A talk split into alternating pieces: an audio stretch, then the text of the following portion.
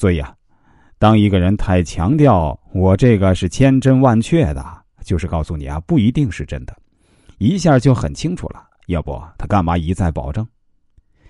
凡是越强调的，越是内心越虚，你才会讲，否则你根本不用讲嘛。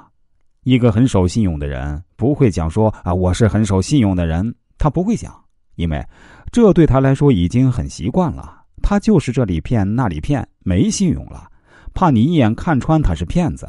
我从来不骗人，那就是常常骗人的。阴阳是合一的，你学了易经，大概不太会上当。这是你两边会兼顾。我们再往下看啊，这是一是奇数，是阳，但是有几个节啊？两个节，叫做阳中有阴啊。这是我们的手指，大家可以看一看啊。这是偶数，都是三节，阴的反而有三节，阳的只有两节，很奇怪啊。所以，你以后看到这个大拇指啊。你就会知道这是阳，因为啊它是奇数啊，但是这儿有两节，叫做阳中有阴。那第三呢，它切不开的。你说我只要大拇指，我不要这两节，那大拇指永远是这样，走路也这样，晚上睡觉也这样。所有人要刚柔并济，你不能刚到底，你才刚得起来；你有柔，你才会刚。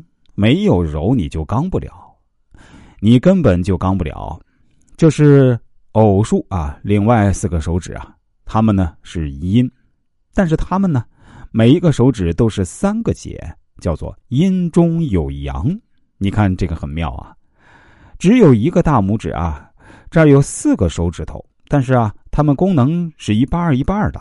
你如果大拇指没有了，你要骑摩托就很困难，你怎么发动啊？啊，你想怎么发动呢？看猴子不如人灵光啊，就是他的手不灵活。所以啊，有时间啊，多做这个动作，你全身就活络起来。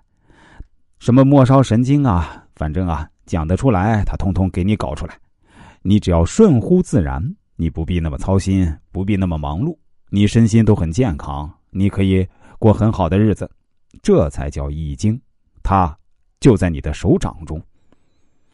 如果还想进一步，那就更妙了啊！你算算啊，这有几个节？来，伸出手掌，我们来数一数：一个、两个、三个、四个啊，呃，一共是十四啊。两只手，十四加十四，二十八个啊。天上呢有二十八个星宿，都在你的掌握之中。所以啊，天下大事，秀才不出门，他就知道了。那只是稍微算一算。就叫袖里乾坤吧，一点都不稀奇的东西啊。只是啊，没有把道理说出来，你会觉得很神奇；把道理一说出来，你觉得这个很简单嘛。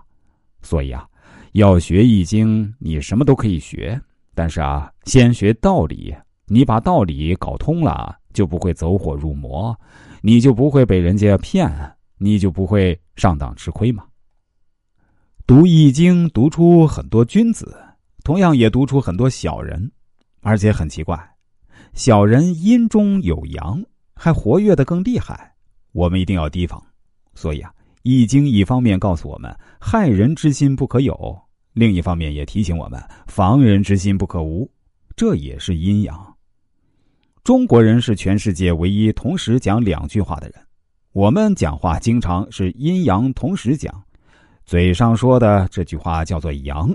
因为听得见，心里说的那句话叫做阴，是听不见的。